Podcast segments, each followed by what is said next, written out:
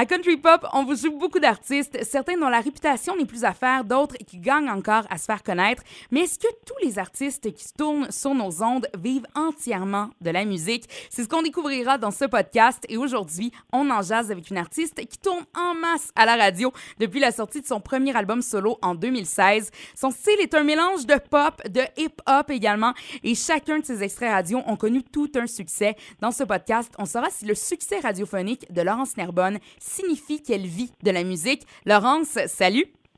Salut! Le succès, tu connais ça. Quand même, là, on va se le dire. On en parlait dans le podcast concernant tes débuts. Au niveau radiophonique, entre autres, tu es assez populaire. Mais aussi, en 2017, c'est important de le mentionner, ton album EXO, ton premier album solo, a obtenu le prix Juno de l'album francophone de l'année. Pour une artiste qui débutait à ce moment-là dans le domaine, ce prix-là a dû avoir quand même un, certain impact dans ta carrière, j'imagine? Oui, c'est certain. Euh, ça m'a donné beaucoup de confiance. Ça m'a permis de. En fait, ça m'a donné le goût de continuer aussi. Et puis, ça a donné un rayonnement aussi euh, pan-canadien quand même vraiment important. Donc, euh, oui, ça a vraiment été vraiment le fun d'avoir cette reconnaissance-là. Puis, mettons qu'on pose la question qui tue là maintenant? Vis-tu de la musique actuellement? Oui, j'ai vis de la musique très bien. J'ai quand même travaillé ma vie. Euh, je suis chanceuse, je suis euh, privilégiée. Euh, je travaille fort aussi, donc je l'ai pas volé. non, non, non, non. et mais oui, pour diverses raisons, principalement parce que je compose presque l'entièreté de ma musique, donc c'est sûr que euh, je vais avoir plus de redevances, euh, donc ça me permet d'être plus euh, indépendante. donc, de, de moins diviser le lot au final. oui, puis d'ailleurs, au moment où est-ce qu'on se parle, ton troisième album qui vient de sortir, Oh My God, et ça, si je me trompe pas, c'est toi, l'entièreté de l'album, c'est toi qui l'as produit, c'est toi qui as tout fait là, de A à Z. Oui, ben j'ai quand même des gens là qui sont autour de moi, mais oui, la majorité des choses, des, des, des, des ben, en fait, de la musique, des arrangements, la réalisation, je l'ai fait. J'ai travaillé avec certaines personnes, dont Domino, là, sur une chanson sur Kawasaki et euh, euh, il y a certaines personnes qui sont venues faire quelques petites choses sur l'album, mais oui, en général, euh, j'ai gardé pas mal même sur toute la, réalisation.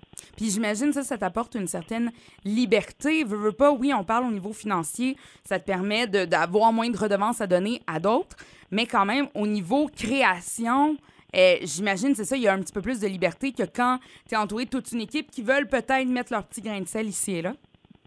Oui, totalement. Puis euh, je pense que moi, j'avais comme une idée dans ma tête de ce que je voulais que l'album euh, sonne. et c'est ça que j'ai pu faire parce que justement, j'avais la liberté de le faire. Puis j'avais enfin les connaissances pour le faire. C'est sûr que c'est du travail sur plusieurs années parce que j'étais peut-être pas prête avant à le faire complètement seule.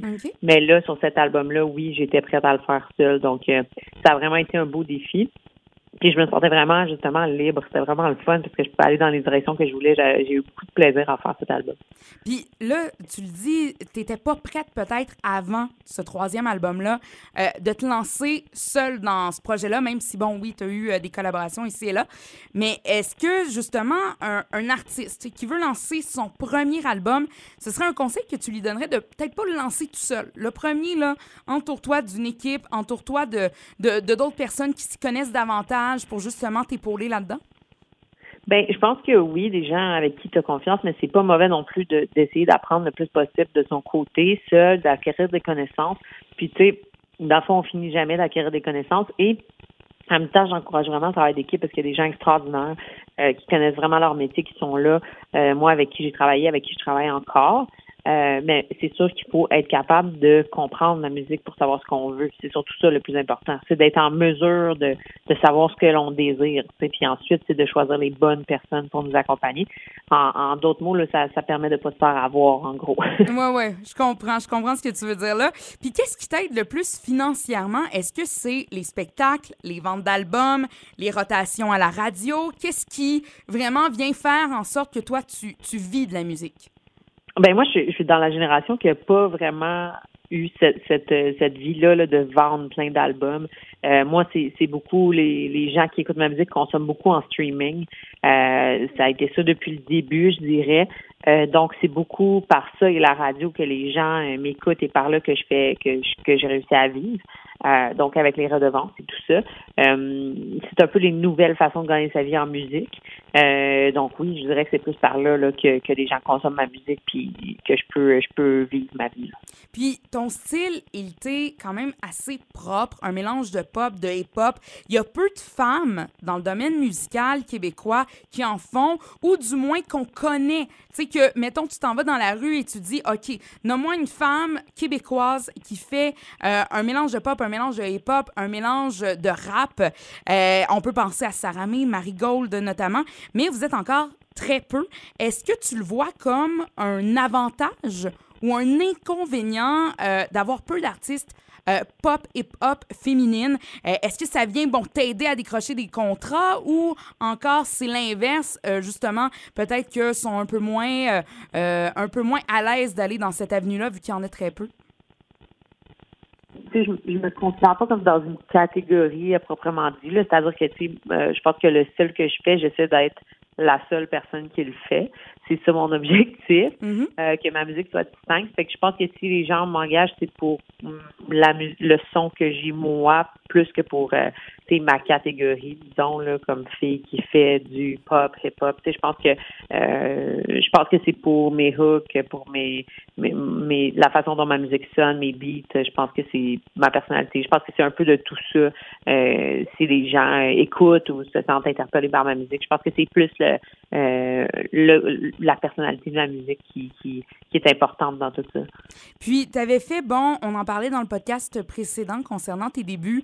Euh, tu as, eu des, des, des backups, des backup plans, si on peut dire. Euh, bon, si jamais la musique n'avait pas fonctionné, tu avais des études, tu avais un papier, un diplôme, mais vraiment, Laurence Nerbonne, si ça n'avait pas fonctionné au niveau musical, qu'est-ce que tu penses que tu aurais fait?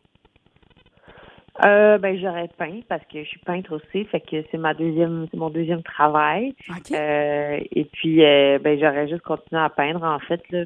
Puis euh, c'est ça, je, je, gagnais déjà ma vie avec ça. puis la musique est arrivée et puis j'ai, j'ai mis la peinture un peu de côté. J'ai pas arrêté de peindre, mais je peins un peu moins parce que j'ai moins le temps. Mais j'aurais continué à peindre. Je pense que je serais devenue une, une ben j'aurais continué à être une artiste peintre. Donc, vraiment, toi, c'est l'art. C'est tout simple. Moi, c'est ça que je retiens de nos deux podcasts, Laurence. C'est que Laurence Nerbonne, si elle n'avait pas fait de la chanson, ben, elle aurait été dans le domaine des arts, peu importe, parce que justement, c'est ça qui te parlait le plus. Puis, justement, là, t'es peintre aussi dans la vie. Euh, est-ce que, euh, bon, au niveau de tes, de tes albums précédents ou encore de Oh My God, il y a des illustrations qui viennent de toi ou vraiment, ça pourrait être une avenue peut-être pour un prochain album aussi? Euh, ben le premier EXO est en fait une toile que j'ai fait. Euh, donc le, cover avec les fleurs et mm-hmm. euh, le fond, c'est une toile que j'ai fait moi-même. Sinon, oui, ça pourrait revenir éventuellement. J'y pense de plus en plus. je pense que ça pourrait être intéressant éventuellement à voir ou un vernissage que tu fais avec tes peintures. Et ensuite de ça, tu fais une prestation. tu fais une prestation durant ton vernissage. Fait que ce serait vraiment un euh, spectacle vernissage 100% Laurence Nerbonne. Immersif, c'est clair. Quand on va pouvoir savoir. Hey, ce serait vraiment pas pire ça. Ben, merci Laurence Nerbonne d'avoir pris le temps de nous parler de ta réalité d'artiste qui vit de la musique. On invite les auditeurs à écouter notre autre podcast ensemble concernant tes débuts.